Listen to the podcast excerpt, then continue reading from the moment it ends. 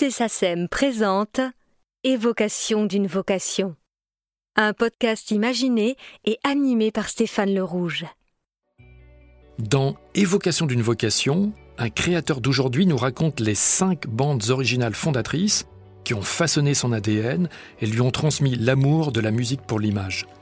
Pour ce nouvel épisode, nous accueillons une comédienne, autrice, chanteuse, parolière, dont les cinq longs métrages emblématiques comme cinéaste s'intitulent Le goût des autres, Comme une image, Parlez-moi de la pluie, Au bout du compte et Place publique.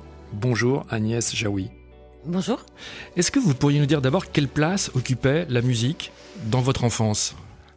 Alors une place immense, bien que personne ne soit musicien, enfin en tout cas instrumentiste. Euh, euh, par contre, euh, mon père est, un mélomane absolu, enfin je sais pas comment appeler ça, mais enfin il, est, il a toujours écouté de la musique, toujours mis de la musique et des musiques très très différentes les unes des autres.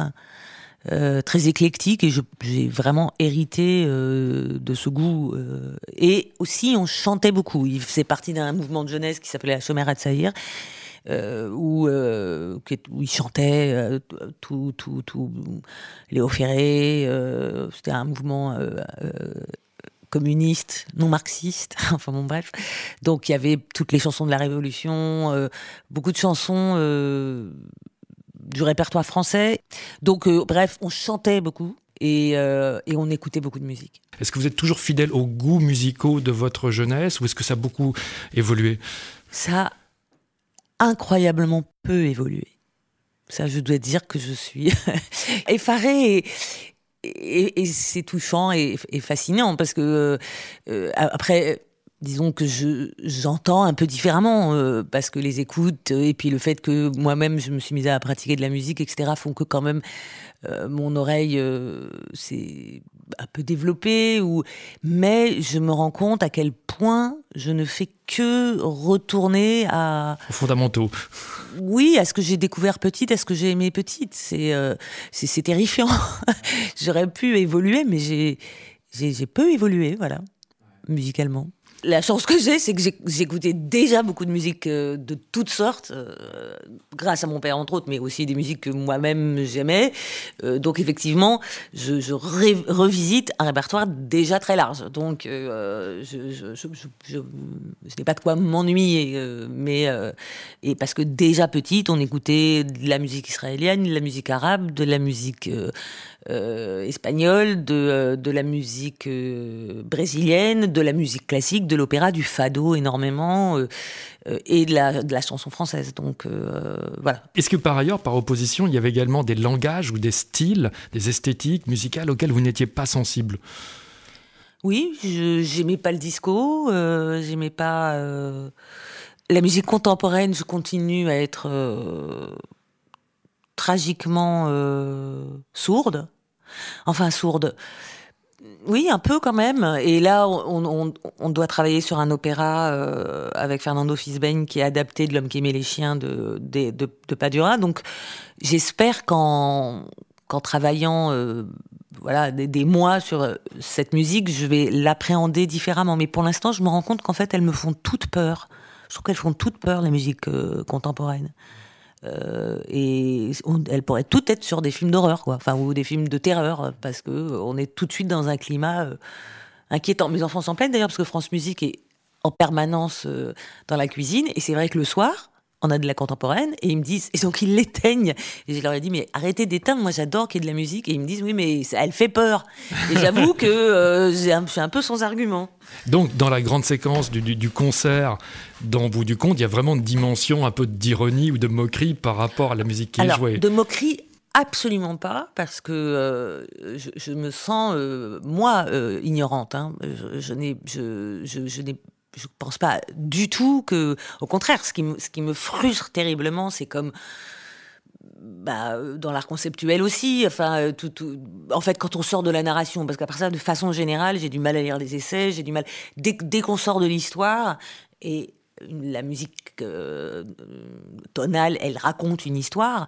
Alors à ce moment-là, je, je, m'y accroche. Enfin, je peux aller. Mais, mais, en fait, dès que ça sort de l'histoire, dans tout domaine euh, finalement, que ce soit pictural, littéraire ou quoi, je, je, je, perds de voilà je, je n'ai plus le support qui me permet d'aller dans l'abstraction. Je pense que c'est mais mais je m'en sens euh, bah, coupable. En tout cas fautive. J'ai pas du tout de euh, j'aimerais euh, j'aimerais comprendre parce que je vois bien que les gens qui, qui comprennent et qui l'aiment là je parle de la musique euh, c'est sincère c'est réel et c'est parce qu'ils ont une connaissance que je n'ai pas. C'est ça qui me rend euh, folle. Après, je vois des gens qui sont comme ça vis-à-vis de la musique classique ou vis-à-vis de la musique euh, baroque. Ou enfin voilà, je vois des gens qui, pareil, ne, ne, ne sont pas touchés et n'ont peut-être pas l'éducation musicale, j'en sais rien, mais en tout cas, moi, je sais que c'est un manque d'éducation de ma part. Donc, il n'y a pas d'ironie. Par contre, euh, oui, j'ai vécu exactement cette scène avec une amie à qui je disais T'aimes bien la musique contemporaine? Elle me disait ah Oui, oui, j'adore. Et le concert a commencé et elle s'est bouché les oreilles de, en, en, disant ah, pas celle-là? Enfin, Parce qu'elle pensait tout à fait à autre chose. Euh, euh, et, et, donc, euh, oui, il y a des. Je, comprends qu'on ressente ça, donc, mais en tout cas, il n'y a, pas de, a pas de moquerie. Alors, est-ce que vous pouvez nous dire si les, les chocs cinématographiques que vous avez eus à l'enfance ont également été des chocs musicaux alors pas que, mais oui, je peux citer Fantasia, qui je pense le premier film que j'ai vu euh, puisque j'étais petite et que je me souviens que je voulais un verre d'eau, que j'avais soif, et je me revois debout euh, avec un verre d'eau dans les couloirs d'un immense cinéma, et je me rappelle d'avoir été fascinée euh, par le spectacle et la musique. Quelle musique Parce que ça, va sur un spectre qui ah, de Bach à Stravinsky. Ouais, alors je peux, je peux ça, je, je, peux pas être aussi précise. Euh, je je, je l'ai pas revu en plus. Après, j'ai revu à chaque fois les éléphants qui dansent, etc. L'apprenti sorcier. L'apprenti sorcier. Euh, et donc tout ça m'a, m'a voilà, les, les, les, moments les plus euh, connus, euh, mais je, je sais pas aller à trois ans ce qui m'a marqué à ce moment-là. Je vous laisse choisir, si vous êtes d'accord, Agnès, un extrait de Fantasia. Ce serait lequel? L'apprenti sorcier. Paul Ducas. Paul Ducas, absolument. Thank you.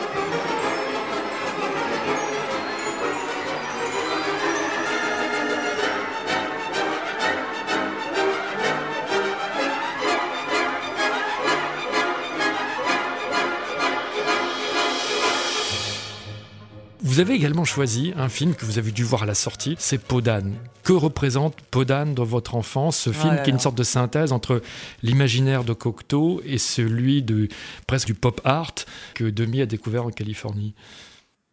Podane, euh, je me souviens de tout, je crois. D'abord de, de l'émerveillement bon, que j'ai ressenti et je me souviens de cette sensation de trahison que j'ai ressenti aussi et c'était pas la première fois pourtant quand à la fin tout le monde rit. Euh, et j'ai pas compris pourquoi les gens s'étaient mis à rire comme ça. J'ai eu l'impression qu'ils me poignardaient. Et c'était l'hélicoptère qui arrivait. Et donc, je comprenais quand même pas. Et, ma mère m'a dit, mais c'est parce que c'est totalement anachronique. Donc, je me souviens de me dit anachronique, et donc, je ne comprends rien ce que ça veut dire. Bon, elle m'a quand même expliqué. Mais, euh, mais voilà, j'étais euh, très amoureuse de, de Jean Marais, euh, mais pas dans ce film, mais dans Lagardère. Après, j'étais très amoureuse de, de Perrin et, et, de Catherine Deneuve. Et puis, et puis, je pense que vraiment, ça m'a, ça m'a conduit à aimer la musique baroque comme comme une musique maternelle. On ne dit pas des musiques maternelles, mais on devrait dire, enfin, comme une nourriture dont voilà que. Les deux grandes fugues qui encadrent le film ont été presque un, passeport pour, pour la musique baroque. Ah oui, ah oui, complètement. Ah oui, j'ai vraiment. Euh, j'ai tout aimé. Et après, je l'ai revu. Je ne sais pas combien de fois ce film. Voilà, c'est le film que je pense que j'ai le plus revu euh, peut-être avec l'assassin au 21 ou Quai des Orfèvres, mais bon, bref, justement. Donc, euh, oui, je, j'aime passionnément ce film. Vous avez, euh, peut-être pas forcément à la sortie, à 5 ou 6 ans, mais plus tard, vous avez perçu à quel point dans Podane, là aussi, il y a ce principe de métissage où il y a cette fugue, et puis après, il y a des rythmiques beaucoup plus modernes, voire pop, il y a cette valse jazz, des insultes dans la cour. Vous avez, comment on part de quelque chose qui est plus ou moins raccord avec le, cadre, et puis on glisse et on fait des pas de côté vers d'autres rythmes Oui, il y a cette cette magie, cette, grâce, enfin voilà, euh, qui fait que euh, je sais même pas tellement comment en parler. Euh, vous en parlez mieux que moi, je ne vais pas chercher à paraphraser.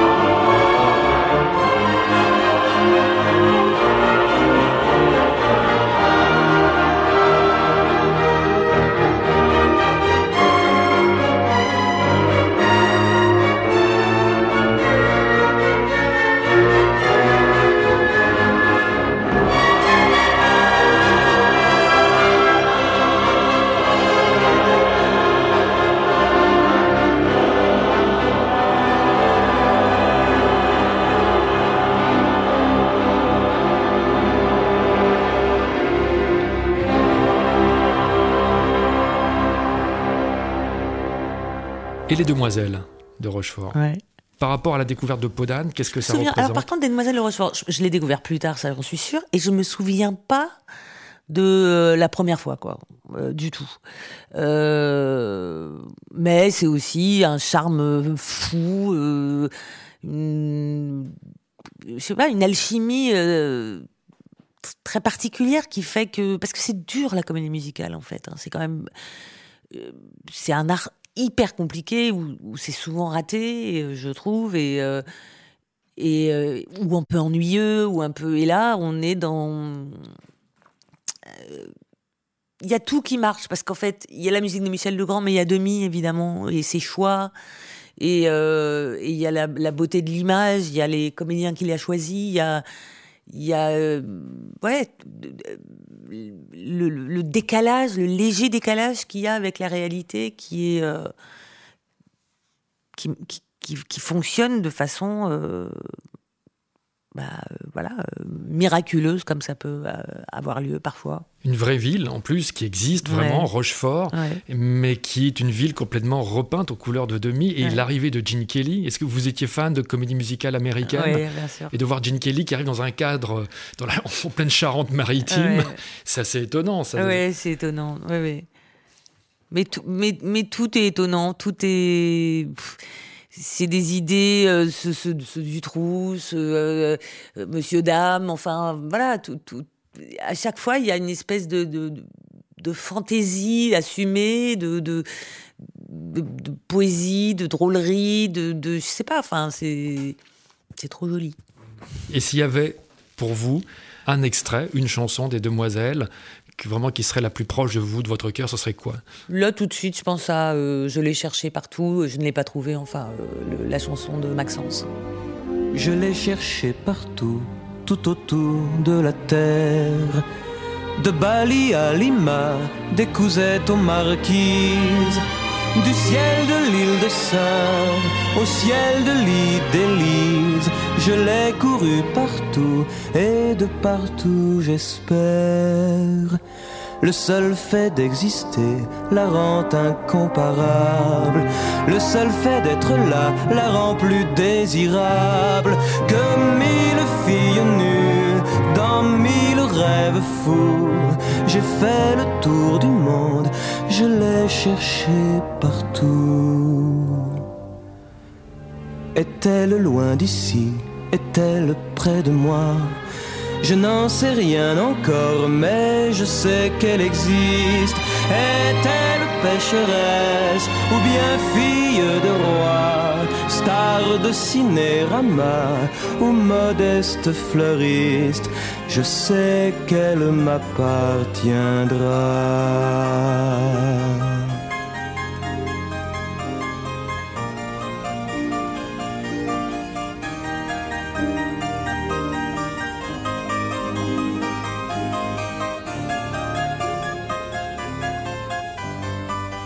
Alors vous avez fait un autre choix qui est celui d'une partition emblématique d'un grand binôme compositeur-cinéaste qui est Fellini Nino Rota.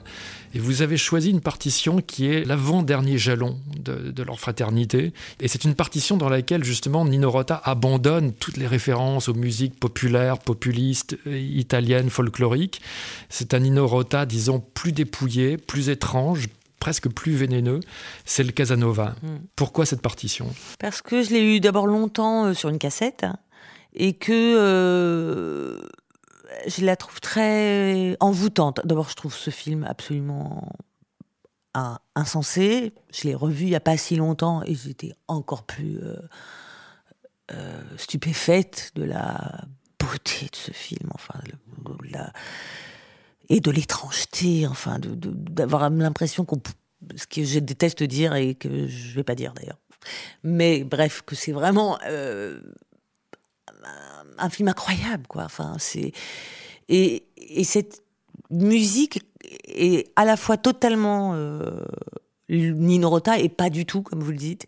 Et je trouve qu'elle joue aussi avec euh, le classique, et c'est ça qui me plaît. C'est qu'elle qu'elle s'amuse aussi avec des références comme le film, avec des choses qu'on connaît ou qu'on croit connaître, ou en tout cas qui sont très référencées par rapport à cette époque, et où ils partent complètement ailleurs. Donc, euh, je trouve que c'est une alchimie, là encore, euh, magique. Puis l'automate, la boîte à musique. Bah, je pense tout de suite à ça. Les vibrations du. exactement. Et le glace harmonica. Oui, et puis euh, euh, Fellini à chaque fois, parce que j'aurais pu prendre la Naveva aussi. Enfin, je trouve qu'il a aussi une une utilisation du son d'abord tellement bizarre puisque déjà ces acteurs il les il les faisait doubler par d'autres enfin c'était très bon très bizarre pour nous en tout cas français etc et puis euh, et puis et du son en général qui est euh, et il connaît la musique quoi enfin voilà euh, Proba d'orchestra c'est un film que j'adore aussi euh, comment les vieux jouaient avec les verres dans la navée 20 enfin il y a plein de c'est-à-dire que la musique elle est elle est organique en fait. Euh, et dans les Boiselles Rochefort aussi, c'est pas. Des fois, on sent une musique posée, euh, sur euh, sur des images euh, avec plus ou moins d'efficacité. Et quand il y en a plus ça me plaît pas mieux. Enfin parce que et, et, et dans d'autres euh, œuvres euh, c'est ça fait partie de on pourrait presque la toucher ça vous enveloppe dans une atmosphère. Vous allez ailleurs quoi enfin c'est une une création aussi importante que que celle de l'image. Et et je trouve que c'est très très bizarre et très beau. Vous dites exactement la même chose que Alain Cavalier qui dit que pour lui quand il met de la musique dans ses films, la musique emmène son film vers un territoire encore plus vaste que l'image elle-même. Ah bah oui. Bah la publicité ne fait que ça enfin le pouvoir de la musique c'est ça qui est euh, qui est fou c'est d'abord que d'après moi il est plus grand que celui de l'image parce qu'il est subliminal on qu'elle ne nous influence pas or on le sait, elle nous influence terriblement. Et l'autre chose, c'est qu'on ne peut, on peut fermer les yeux, mais on peut pas se boucher les oreilles. On peut pas se fermer les oreilles soi-même. Et il y a certains films, Billy Elliot, j'aurais voulu le voir sans la musique parce qu'elle m'insupporte pendant le film. Mais je, je bouchais les oreilles par, parfois, mais je, mais je, mais j'entendais plus le dialogue. Mais c'est embêtant quand même. Voilà.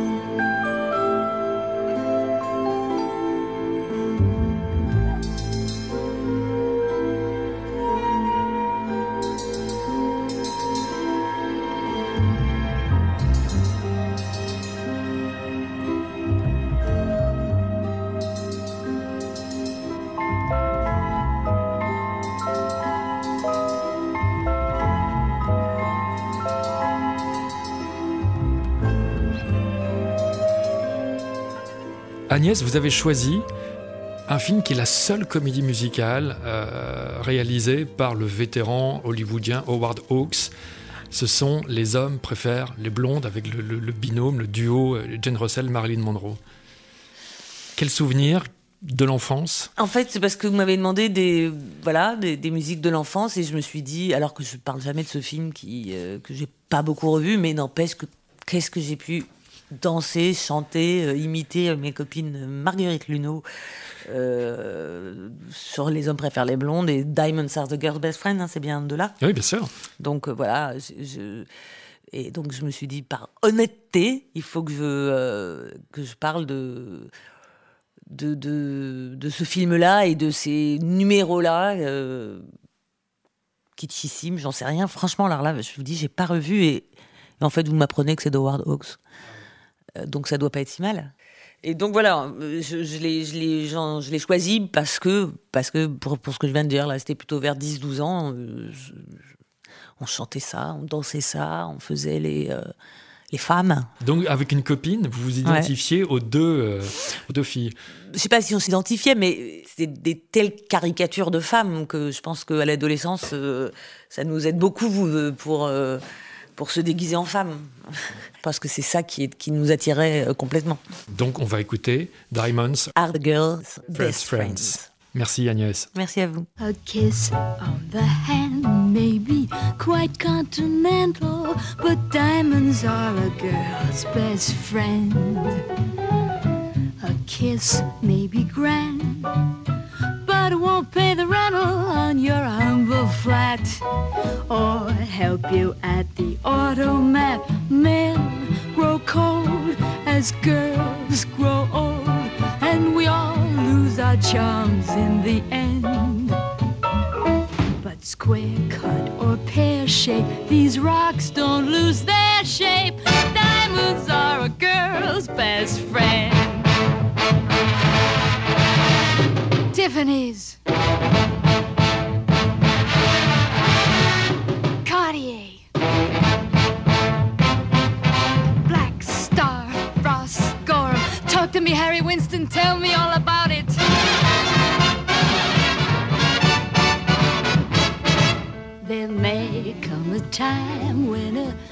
Lass needs a lawyer, but diamonds are a girl's best friend. There may come a time when a hard-boiled employer thinks you're awful nice, but get that ice or else no dice. He's your guy when stocks are high, but beware when they start to descend. It's then that those louses go back to their spouses. Diamonds are a girl's best friend.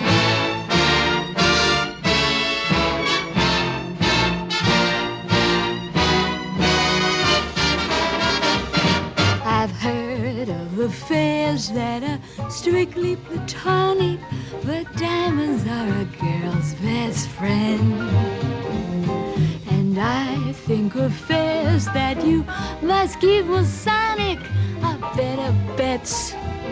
If little pets get big baguettes, time rolls on, and youth is gone, and you can't straighten up when you bend. But stiff back or stiff knees, you stand straight as